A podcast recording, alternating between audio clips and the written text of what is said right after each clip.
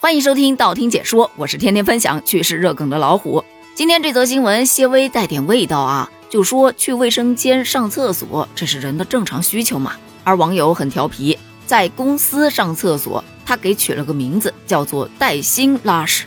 就指工作想偷懒的时候，借由上厕所带着手机，明明能在五分钟内拉完的屎，在公司花二十分钟拉完。但看完今天这个事例，我就觉得二十分钟能够拉完，真的已经很快了。因为有一家公司，他有一位员工每天带薪拉屎三到六个小时，结果被解雇了。事情是这样的，有一位王先生在二零零六年进入到公司工作。二零一四年的时候，他因为肛肠疾病在医院进行手术，手术完了之后，伤口慢慢愈合，但他表示一直都有疼痛感。从二零一五年的七月开始，每天在厕所停留的时间大约为三到六个小时。根据公司的记录，从二零一五年的九月七日到十七日，王先生每天要分两到三次，共计二十二次，每次在厕所停留时间约四十七分钟到一百九十六分钟。公司夸夸这么一算，他每天在厕所的停留时间最短为三小时五十分钟，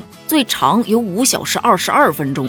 这在厕所里待的时间一长了，这留给工作的时间可就不多了呀。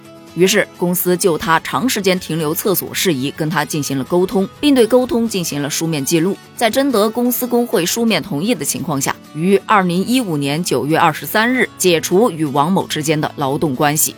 后来，王某提起了仲裁，觉得不合理，要求恢复劳动合同。后来，仲裁委经审理，认为公司属于违法解雇，裁决公司继续履行与王某之间的合同。但是公司也不服啊，于是向法院提起了诉讼。最后，法院判定。一天工作时间有八小时，在厕所停留的时间已经脱离了正常上厕所的范围。这王某长期长时间停留卫生间的行为属于因私离岗，所以判决该公司解雇是合法的。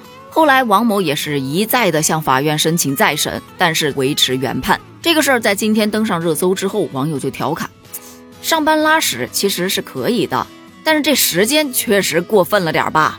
一天工作也就八个小时。六个小时用来上厕所了，两个小时能干完公司的工作吗？这很显然不可能啊！这是上个厕所，顺便上了个班吧？除了调侃的，也有为王先生鸣不平的，就觉得员工只是身体不舒服，他病了，上厕所的时间稍微长了那么一点儿，公司你不主动的关心，而是偷偷的计时，有没有人性啊？太没有温暖了！这样的公司不待也罢。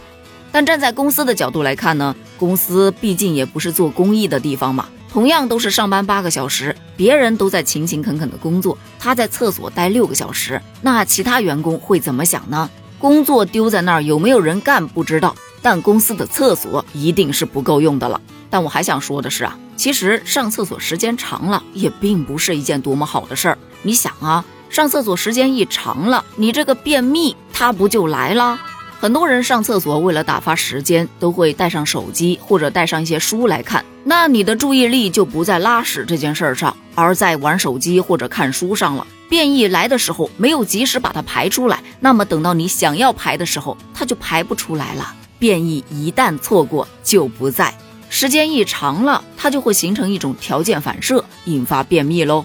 其次，长时间处于下蹲的状态。你的直肠静脉会出现曲张，还有淤血现象，这就给痔疮的发病提供了可乘之机呀！一旦得了痔疮，这谁难受谁知道。还有，我不知道你有没有这种感觉，上厕所时间长了之后，你再站起来，头会发晕，就有那种酸胀的感觉，腿甚至还有点发软。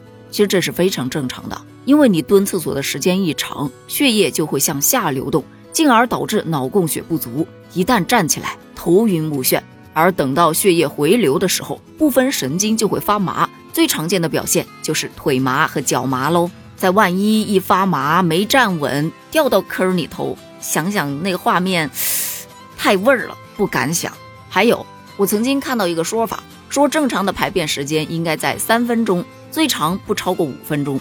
如果说每次上厕所的时间都十几分钟，甚至几十分钟，就会大大的加重肛肠的负担，从而增加各种肛肠疾病的发病率。对于咱们案例当中的王先生来说，有可能他的肛肠疾病就是上厕所时间太长了导致的。